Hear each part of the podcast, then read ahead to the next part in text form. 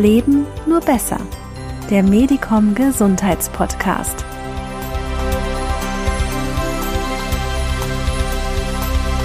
Herzlich willkommen im Medicom Gesundheitspodcast. Heute mit einem Thema, das zumindest statistisch betrachtet etwa jeden zweiten Deutschen in den letzten zwölf Monaten beschäftigt hat. Es geht um Gelenkschmerzen, es geht aber auch darum, was die mit unserer Ernährungsweise und Darmgesundheit zu tun haben.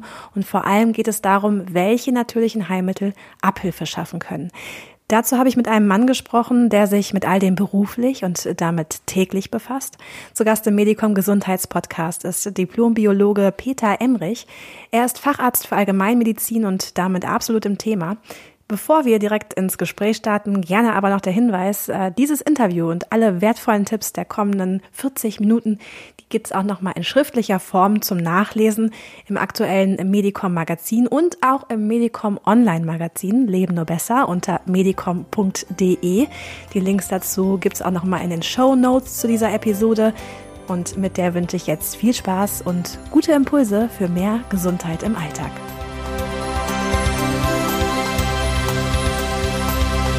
Herr Emrich, gleich zu Beginn die ganz grundlegende Frage, was genau sind Gelenkschmerzen eigentlich? Was genau bereitet uns den Schmerz im Gelenk? Ja, also in der Regel ist ein Gelenkschmerz im Rahmen einer Entzündung auftretend. Also, das gibt entweder eine Verletzung an einem Gelenk, dann können da Bakterien eintreten, das sind meistens so Staphylokokken oder Streptokokken. Aber diese Erreger können auch über die Blutbahn zum Gelenk schwimmen und sich dort etablieren. Wenn jetzt durch Sport oder Gartenarbeit plötzlich dieses Gelenk überansprucht wird, dann können diese Bakterien eine Entzündung auslösen und das geht dann ein mit den typischen Zeichen der Schwellung, des Schmerzens, der Überwärmung, der Rötung, aber auch der eingeschränkten Funktion. Bedingt ist natürlich, dass der chronische degenerative Schmerz, ist die akute Entzündung, das ist ja die Arthritis von einem Gelenk, in die Arthrose übergeht. Und wenn der Gelenkknorpel abgewetzt wird, dann können auch da wieder Entzündungsreaktionen auftreten, die dann auch wieder Schmerzen verursachen. Um jedes Gelenk haben wir natürlich auch noch Muskulatur. Und oftmals ist es so, dass auch ein Beckenschiefstand, eine Beinlängendifferenz oder hier oben am Kiefergelenk eine Disbalance erzeugt wird, zum Beispiel nach einer Füllung. Der Patient kaut dann, dadurch wird hier der äh, Masseter, das ist also der Kaumuskel, den stärksten Muskel unseres Körpers, in eine Schräglage gebracht, sodass dann der Patient an anderen Stellen reagiert. Hochspannend. Und das ist das, was wir gerade in der ganzheitlichen Medizin uns immer herausfinden müssen. Was ist zuerst da? Was war? Was ist die Folge und wo setzen wir dann die Behandlung an. Aber generell kann man sagen, es ist eine Entzündung, die beim gesunden Menschen nach zwei bis vier Wochen abklingt.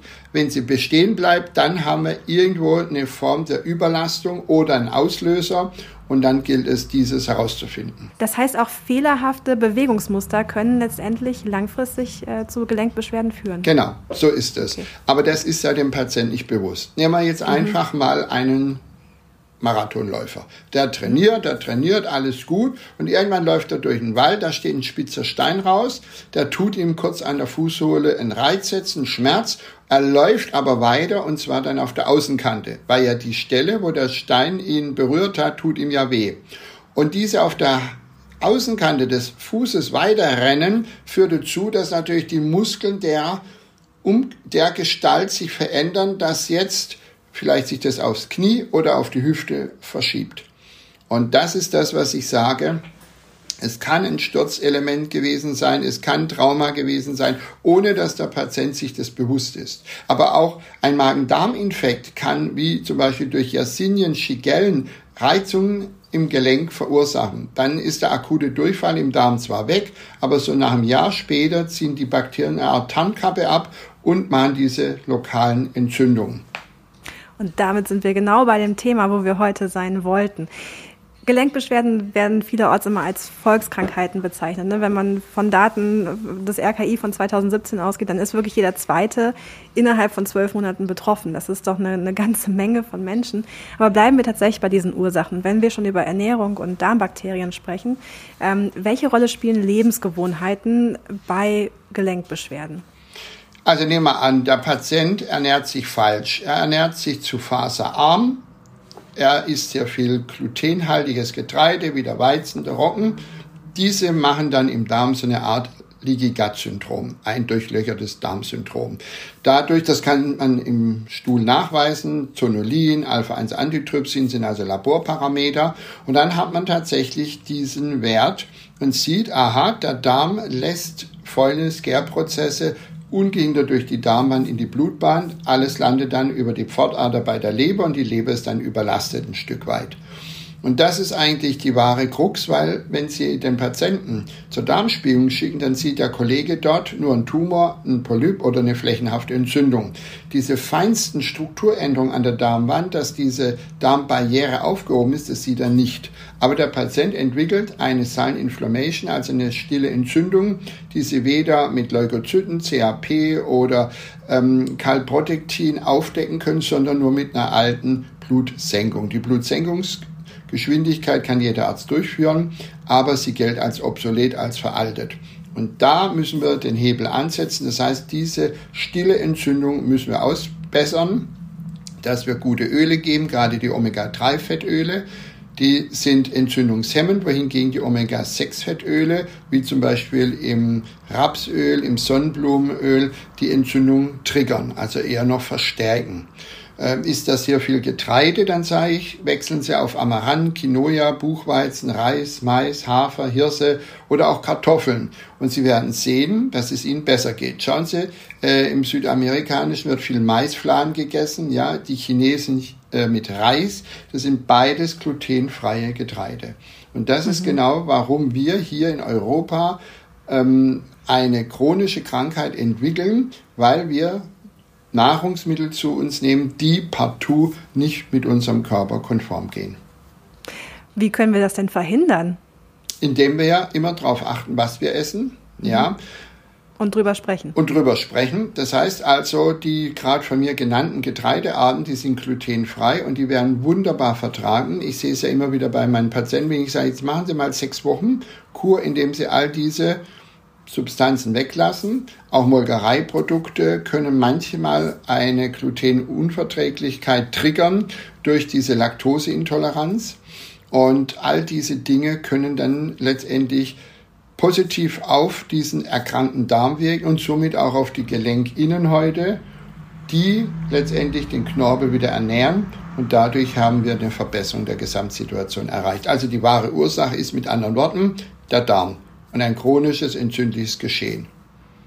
Da müssten Sie aber die, die, Entwicklung der letzten Jahre eigentlich begrüßen, oder? Weil ich glaube, gerade so Quinoa und alles, was Sie im Grunde gerade gesagt haben, ist ja sehr trendy geworden, sagen wir es mal so, oder? Also Richtig. so ein bisschen ins, ins öffentliche Bewusstsein. Ja, weil der Patient sofort spürt, es geht mir damit besser. Mhm. Ja, mhm. und das sind immer wieder die Dinge, wenn ich feststelle, wir haben beim Patienten folgendes, einen Gärprozess, wenn er sehr viel Eiweiß zu sich nimmt, ob pflanzlich oder tierisches, dann geht der Fäulnisprozess hoch. Ganz klar, wir können das im Darm feststellen. Das ist Escherichia coli, der Wucher, der sagt, ich bin ja hier im Schlaraffenland, da gibt es ja Eiweiß ohne Ende und vermehrt sich noch mehr. Ja, jetzt ist dieser Patient umweltbewusst und eigener Garten und ich baue mir alles selber an. Nachmittags aus der Arbeit kommt um halb sechs, ähm, macht er seinen eigenen Salat, den er im Garten gezüchtet hat. Dann isst er dann um sieben, halb acht und abends um elf geht er ins Bett und dann hat er einen Blähbauch ohne Ende. Das sind sozusagen diese Gärprozesse, die daraus entstehen, dass er zu wenig Lactobacillen oder Bifidobacillen hat. Und dieses führt zu einem Gärprozess. Jetzt isst er abends nach seiner Diät Low Carb, wenig Kohlenhydrate, dann isst er Eiweiß und dann springt der Escherichia coli an, also hat er Fäulnis und Gärprozess. Und dumme Sache ist, wenn jetzt noch Clostridien auftreten, die von sich aus Gase bilden. Und das sind jene Patienten, die schon sagen, nach zwei, drei Bissen habe ich einen Blähbauch, fühle ich mich unwohl und habe hier die größten Probleme. Und dann gehen die zu verschiedenen Fachärzten, werden untersucht. Man ähm, versucht alles Mögliche abzuklären, aber an diesen Darm mit dem durchlöcherten Problem, dem Leaky Gut, denken die wenigsten Kollegen oder Kolleginnen und da müssen wir den Hebel ansetzen. Und das sind natürlich solche Dinge, dass ich immer wieder zu meinen Patienten sage, wenden Sie doch mal Kurkuma an. Ja, ähm, einfache Dinge oder der Ingwer durchwärmt hemmt diese Entzündung. Der Ingwer wurde schon von Marco Polo, einem venezianischen Kaufmann, gelobt, der im 14. Jahrhundert in Russland unterwegs war. Ja, essen Sie doch Omega-3-haltige Fische besser, wie wenn Sie abends Salat essen, ist vielleicht eine Gemüsesuppe, was gekochtes, weil das hemmt diesen Gärungsprozess. Also abends Gemüse, basisch, ja, Obst hat wieder Säuren und damit habe ich schon 90 Prozent der Probleme beseitigt. Eigentlich ein Wahnsinn, ne? Es könnte so einfach sein. Wenn ich das alles äh, tue und alles umstelle dahingehend, wann kann ich dann frühestens, um wieder auf den Gedanken der Gelenkbeschwerden zu kommen, frühestens mit einer Besserung vielleicht ähm, rechnen? Und was wissen Sie aus der Praxis? Wann sagen die Patienten so, jetzt, hab, jetzt merke ich so, geht das schnell oder dauert das schon auch ein halbes Jährchen? Also ist es so, die meisten Patienten sagen nach zwei, drei Wochen, ich fühle es, kommt Bewegung in die Sache. Mhm. Ähm, der Schmerz geht zurück, die Schwellung klingt ab, das ist schon mal was. Und wenn man natürlich dazu gezielte Mittel gibt, wie zum Beispiel Kurkuma hochdosiert, wenn man zusätzlich Weihrauch gibt, was ja alles eine entzündungshemmende Wirkung haben, ähm, dann haben wir durchaus nach sechs Wochen schon deutliche Verbesserungen erzielt. Manche Patienten können schon schmerzfrei dann wieder gehen, weil man muss klar machen, der Patient kann nur durch die Bewegung die Gelenkflüssigkeit in der Bildung anregen. Der Gelenkknorpel hat keine Blutversorgung. Das heißt, er wird über die Gelenkflüssigkeit ernährt. Bewege ich ein Gelenk nicht, dann ist die Folge, dass auch weniger Gelenkflüssigkeit, also die berühmte Gelenkschmier, gebildet wird und dann kommt es nicht zur Regeneration. Das heißt also, das Fahrradfahren in der Luft, so morgens im Bett, wäre eine Maßnahme. Wenn es ältere Menschen sind, sage ich, kaufen Sie sich einen Home Trainer, stellen auf 0% Steigung und setzen sich nur drauf und kurbeln 10 Minuten. Und das machen sie zwei, dreimal am Tag. Und mit jeder Woche steigen sie es um 5 Minuten. Und das ist eigentlich das Training, was ich brauche, damit der Gelenk Knorpel wieder ernährt wird, dass die Entzündung abklingen kann. Und dann setzen wir diese Sachen ein. Auch zum Beispiel Hanföl hat auch eine wunderbare Heilkraft. Also diese Substanzen, die ich gerade genannt habe, sind alle schmerzlindernd, entzündungshemmend, harmonisierend. Und der Organismus findet dann wieder zurück, denn die Heilung macht ja der Körper. Wenn ihm aber dieser Impuls fehlt von außen, dann kommt er natürlich nicht ins Gleichgewicht. Und das ist genau die Krux. Wenn ich Schmerzmittel nehme, hemme ich ja die Informationenverbindung. Alarm, hier stimmt was nicht. Aber durch die Schmerzmittel haben wir nicht diesen regulierenden Effekt auf diese Durchblutung, auf die Regeneration des Gelenkknorpels, auf die Neubildung der Zellen, die die Gelenkschmiere wieder bilden. Und das haben wir hier durch die naturheilkundlichen Präparate in bester Form. Lassen Sie uns gleich noch einzeln über jedes dieser Präparate sprechen. Ich würde gerne noch eine Frage anschließen zum Thema Gelenkbeschwerden. Ähm, tatsächlich gibt es Unterschiede zwischen Männern und Frauen und gibt es Unterschiede, was das Alter betrifft. Also man könnte ja meinen, das wären eher ähm, ja, Volkskrankheiten, die mit dem Alter zusammenhängen. Ähm, oder ist das vielleicht auch ganz anders? Und Sie sagen, nee, tatsächlich bemerken wir eine deutliche Zunahme auch in jüngeren Jahren gerade jetzt Corona-bedingt, Homeoffice, alle sitzen viel, alle ne, weniger Bewegung. Ja, das korrekt. Das begünstigt natürlich, ja, weil auch die Bewegung herabgesetzt ist. Ja, früher sind wir doch auch bei der Arbeit hin und her gelaufen. So sitzen die meisten, stehen auf, gehen zum Esstisch, dort steht der Bildschirm. Das wird natürlich das Ganze begünstigen. Was wir immer wieder feststellen, dass wenn die Menopause der Frau eintritt, auch diese Gelenkschmerzen auftreten, weil die monatliche Reinigung des Körpers nicht mehr gegeben ist. Meistens sind auch Säuren, die das Ganze begünstigen. Männer trinken natürlich Bier, Männer trinken viel Fleisch und das haben wir so auch im Alter zwischen 30 und 50. Diejenigen, die immer übersäuert sind, also eine erhöhte Harnsäure haben, die natürlich hier begünstigt sind abatmen. Wir können Säure über die Atmung abgeben, Kohlendioxid. Ja, äh, wir haben äh, die Möglichkeit über die Haut zu schwitzen. Wir haben natürlich auch die Regulation über den Darm, über die Niere. Aber der will Sport macht, der vielleicht in die Sauna geht, dafür sorgt, dass der Körper aktiv einen Prozess, nämlich die Schweißbildung anregt, ist natürlich klar im okay. Vorteil. Das heißt aber, was ich auf jeden Fall jetzt schon mitnehmen kann, dass wir können schon schmerzfrei essen.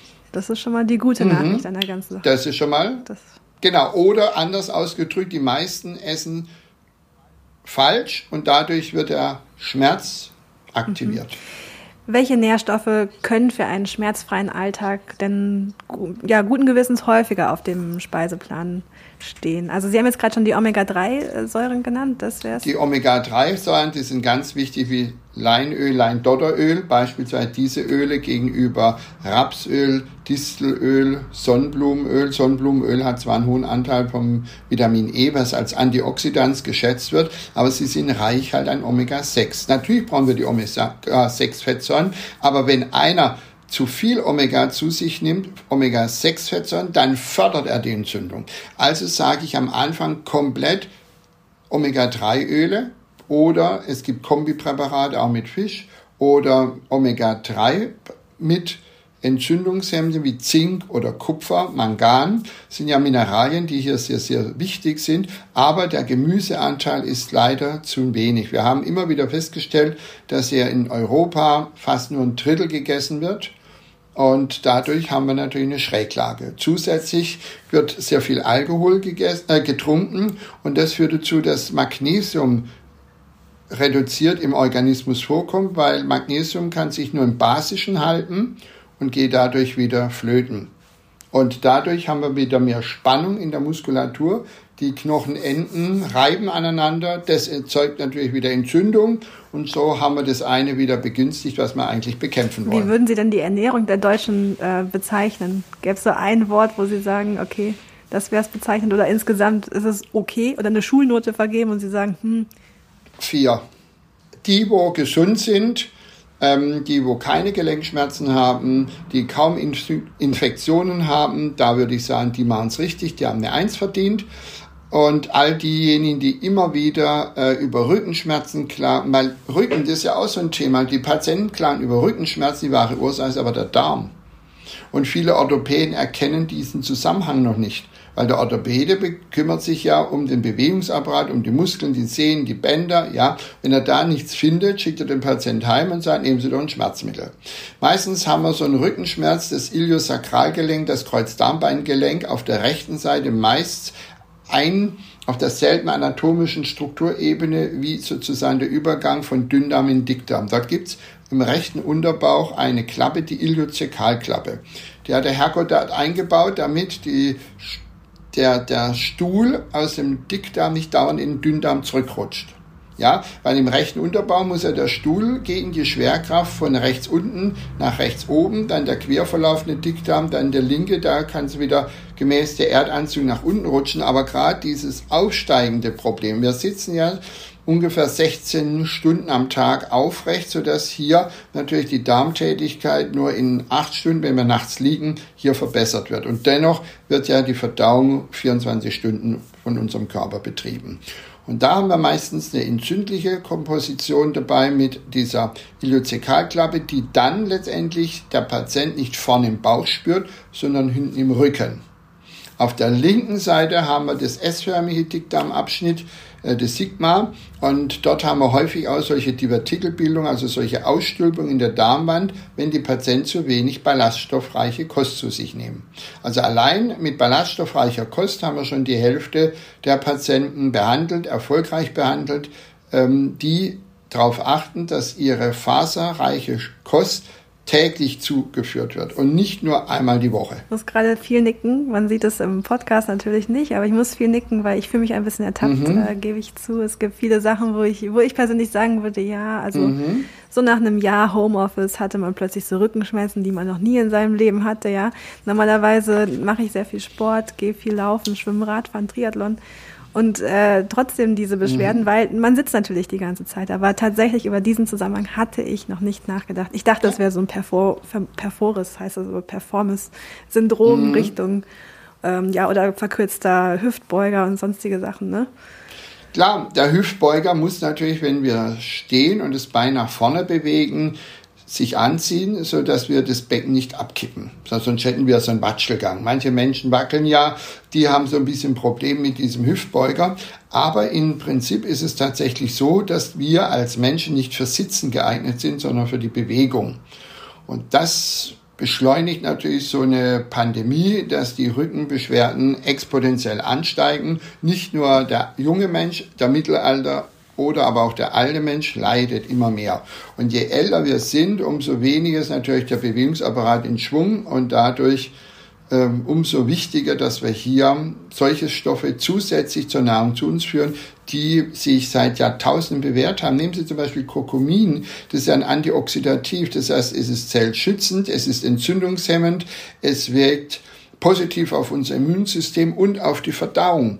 Ja, und wenn man das bedenkt, dass die meisten Menschen auch zu wenig Vitamin C zu sich nehmen. Ja, manche reagieren allergisch auf Zitrone oder die Zitrusfrüchte und da empfehle ich denen, nehmt doch einfach Acerola. Die Acerola-Kirsche ist ein super Radikalfänger, weil sie reich ist an Vitamin C, 30 mal mehr Vitamin C als wir es bei der Zitrone haben. Und Infektanfällige oder Raucher haben natürlich ein Riesenproblem. Und ich sage mir schon, wer raucht, kann sich auch durchaus Acerola als natürliche Vitamin C-Quelle leisten und dadurch haben wir auch eine Verringerung der Müdigkeit oder der Erschöpfung und verbessern auch zusätzlich noch die, äh, die äh, Eisenaufnahme in unser Körper. Ja? Vitamin C fördert die Eisenaufnahme in den Körper und gerade da haben wir gerade die Frauen einmal im Monat hier Verlustproblem und deswegen würde ich das immer empfehlen, hier auszugleichen und so Acerola-Tale, Acerola-Säfte gibt es ja überall im Handel. Total. Ähm, Sie hatten jetzt schon das äh, Kurkumin angesprochen. Vorhin ist aber auch schon äh, das Thema Weihrauch gefallen. Und ähm, ja, was, was kann der denn so? Oder was soll der können? Also der Weihrauch der Weihrauch ist eine wunderbare Pflanze. Der Weihrauch Boswellia äh, sacra, das Heilige, ne? der Olibanum sacra. Also der Olibanum, der Weihrauch wird ja nicht nur in der katholischen Kirche seit 2000 Jahren benutzt, um bei Meditation und Kontemplation die Dämpfe äh, positiv zu stimmen, sondern er hindert uns auch, dass wir einer Entzündung ausgesetzt sind. Also bei allen entzündlichen Prozessen kann der Weihrauch angewandt werden. Er harmonisiert, er fährt ins Stresslevel runter, er vertreibt die Ängstlichkeit und gerade wenn wir natürlich entzündliche Erscheinungen haben, ob das das Kiefergelenk ist oder das kleine Fußgelenk am Fußsee ganz unten, alle Gelenke können davon betroffen sein. Und dann ist es natürlich sinnvoll, den Weihrauch qualitativ hochwertig einzusetzen. Und es gibt da mehrere Studien, noch eine auf der Universität Heidelberg, die herausgefunden hat, gerade bei so chronischen Darmentzündungen wie eine Colitis ulcerosa oder ein Morbus Crohn, wo das ganze Verdauungssystem punktuell durch Entzündungen betroffen sein kann, dass Weihrauch hier hervorragende Dienste leistet. Und wenn wir vorher eruiert haben, dass ja der Darm die wahre Ursache ist dieser Entzündung oder dieser Silent Inflammation, dieser stillen Entzündung, was den BSG-Wert erhöht, dann ist ja klar, wenn ich die wahre Ursache bekämpfe durch diese Harze des Weihrauchs, wird auch die Entzündung im gesamten Körper und somit natürlich letztendlich auch in den Gelenken abheilen. Und zwar dauerhaft. Und das ist das Faszinierende. Ja, wenn ich ein Schmerzmittel nehme, dann reduziere ich nur die Schmerzwahrnehmung, aber ändere nichts an dem wahren Grund. Super spannend. Und gilt das auch für Hanföl? Das haben wir ja vorhin auch schon mal ganz kurz angesprochen. Ne? Ist auch so ein Trend. Hanf haben wir auch so ne? angesprochen. Ne? So, Natürlich. Überall. Ich meine, Hanf ist jetzt wieder ja, im Trend. Aber muss man überlegen, äh, im alten China wurde Cannabis sativa schon vor 2800 Jahren vor Christus angewandt, also vor 5000 Jahren. Und Hanf ähm, hat natürlich damals die Eigenschaften gehabt, Heilmittel bei Rheuma, hat die Entzündung bei allen entzündlichen Prozessen, auch bei Malaria. Da wussten wir ja noch nicht, was das war, aber die Menschen hatten damals schon Malaria. Deswegen müssen wir uns immer glauben, dass wir jetzt einen neuen Erreger haben, sondern das war damals bekannt. Interessanterweise wurde der älteste Fund in Europa vor 5500 Jahren in Eisenberg in Thüringen gefunden. Die Handfasern sind im 13. Jahrhundert in Europa bei der Papierherstellung sehr wichtig gewesen. Übrigens hat 1455 ein Herr gewisser Johannes Gensfleisch, Gutenberg genannt, die Bibel auf Hanfpapier gedruckt. Und man muss sich auch erklären, dass George Washington 1776 die amerikanische Unabhängigkeitserklärung auch auf Handpapier gedruckt hat. Also die haben damals Hanf im riesengroßen Stil angebaut.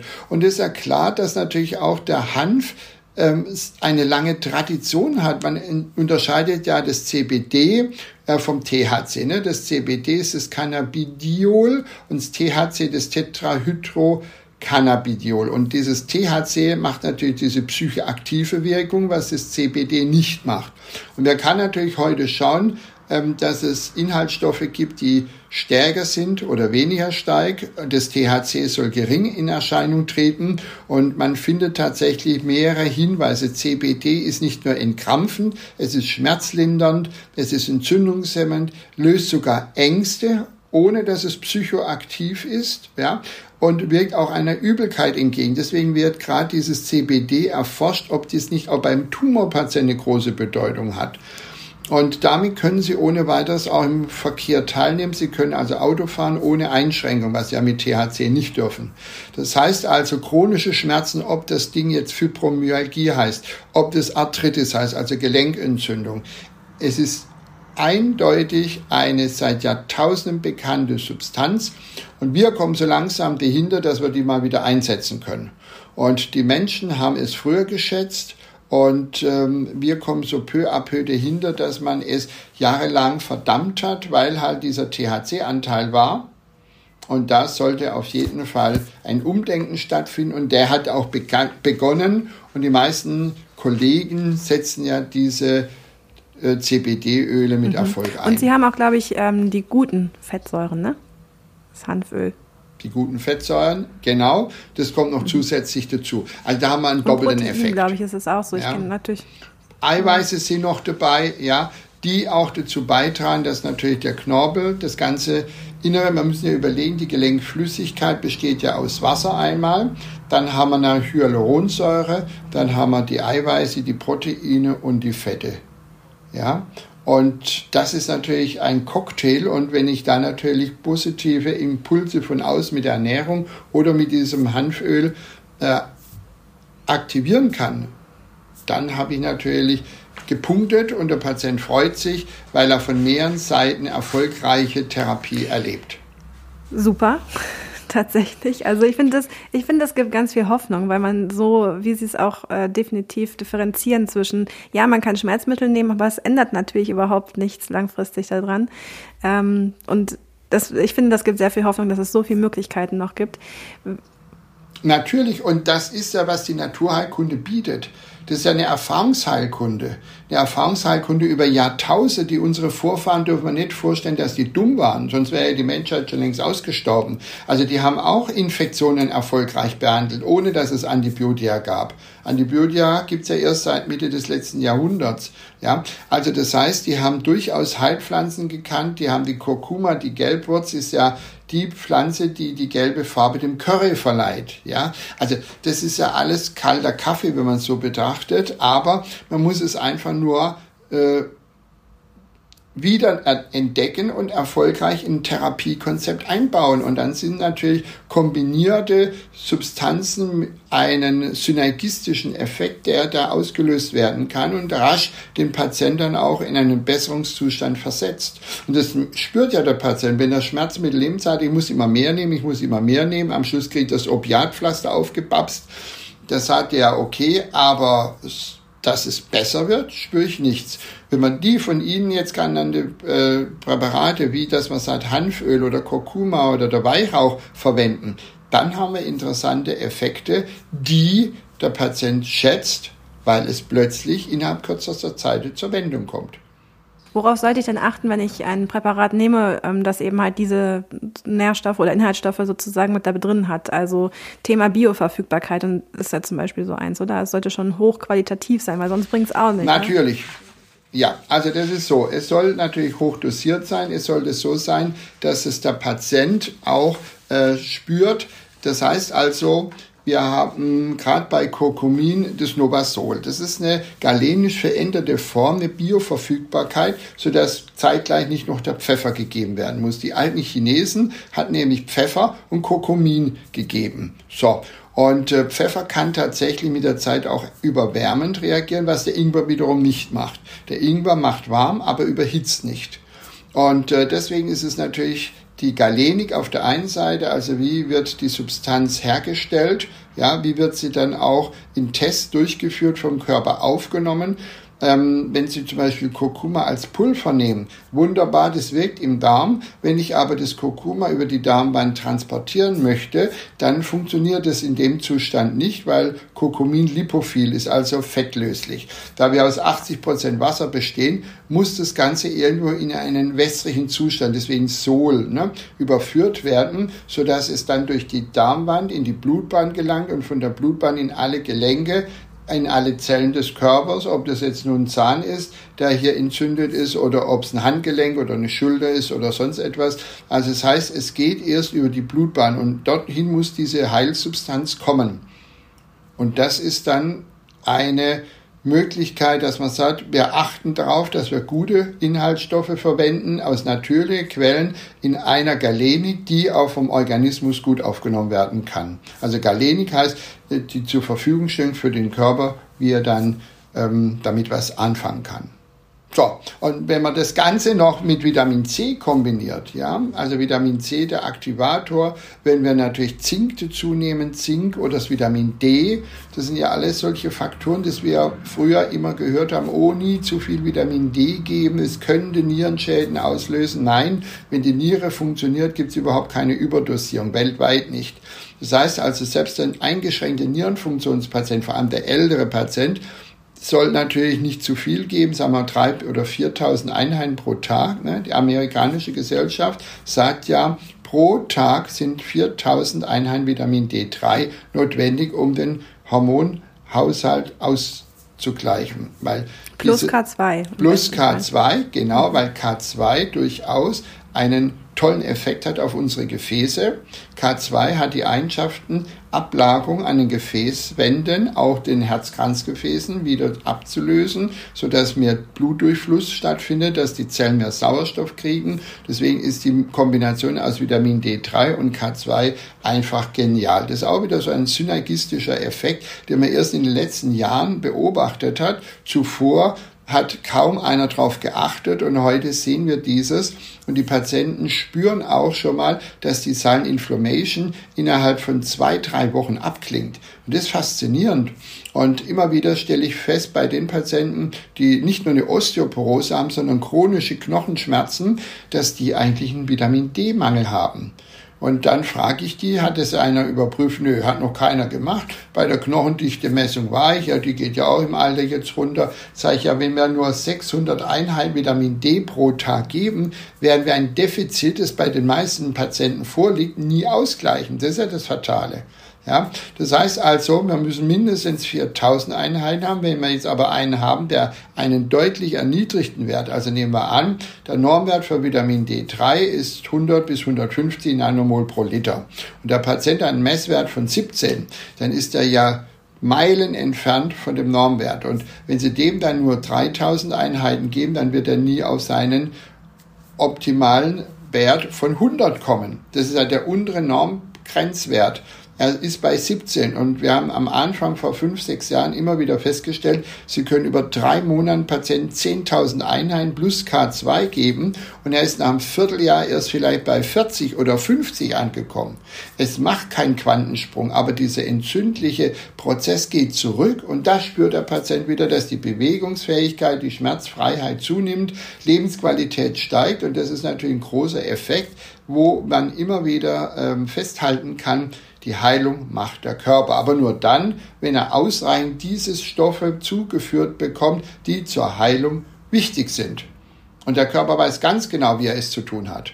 Und kann ich entgegen der Annahme das auch tatsächlich das ganze Jahr supplementieren, letztendlich? Also Vitamin D3 plus K2, weil es ist ja oft so ein Winterthema, wo das dann wieder in die in eine Wahrnehmung gerät. Ja, wir haben ja keine Sonne und so weiter und irgendwie geht es ja, mir so auch schlecht, aber theoretisch kann ich das ja auch gerade jetzt eigentlich nehmen, oder? Also es ist ja so, wir haben ja eine Erde, die dreht sich und es ist tatsächlich so, dass wir in der Winterhalbzeit, also in Europa zwischen sagen wir, Ende Oktober bis Anfangs April überhaupt nicht in der Lage sind, körpereigenes Vitamin D zu bilden. Was machen die Eskimos? Die, die haben Fischtran zu sich genommen, das reich ist an Vitamin D3. Und so haben die Jahrtausende überlebt, sonst wären die eingegangen, ja, ähm, wie die Fliegen. Das heißt also, diese haben ihre Ernährung angepasst. Wir teilweise eben nicht. Äh, sind wir im Mittelmeerraum, haben wir schon ein bisschen mehr Sonne, wie jetzt bei uns in äh, Nordeuropa, also wir sind ja Mitteleuropa, aber im Gegensatz zu den Grönländern, die ja sehr weit im Norden leben.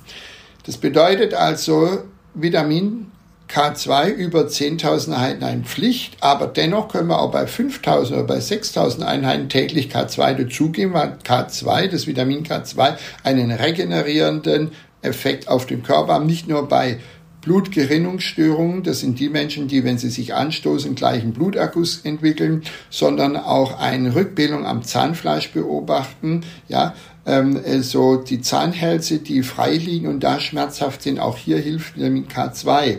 Und es sind vielleicht zwei, drei Effekte mehr, wo der Patient sagt, Mensch, das habe ich ja auch.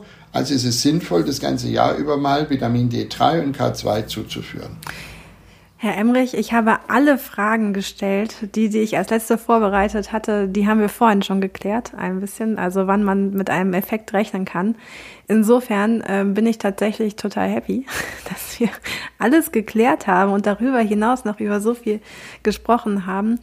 Ähm, ja, was würden Sie sich dann wünschen, sagen wir mal, wenn wir uns in fünf Jahren nochmal treffen? Wie würden Sie sich wünschen, hat sich das ähm, Gesundheitsbild der Deutschen fünf Jahre nach Beginn von Corona, sagen wir mal, auch nochmal so ein bisschen verändert, vielleicht verbessert? Und was würden Sie sich wünschen, welches Bewusstsein wir für das Thema Darmgesundheit und Gelenkbeschwerden und überhaupt ähm, ja, gesunde Lebensweise hätten?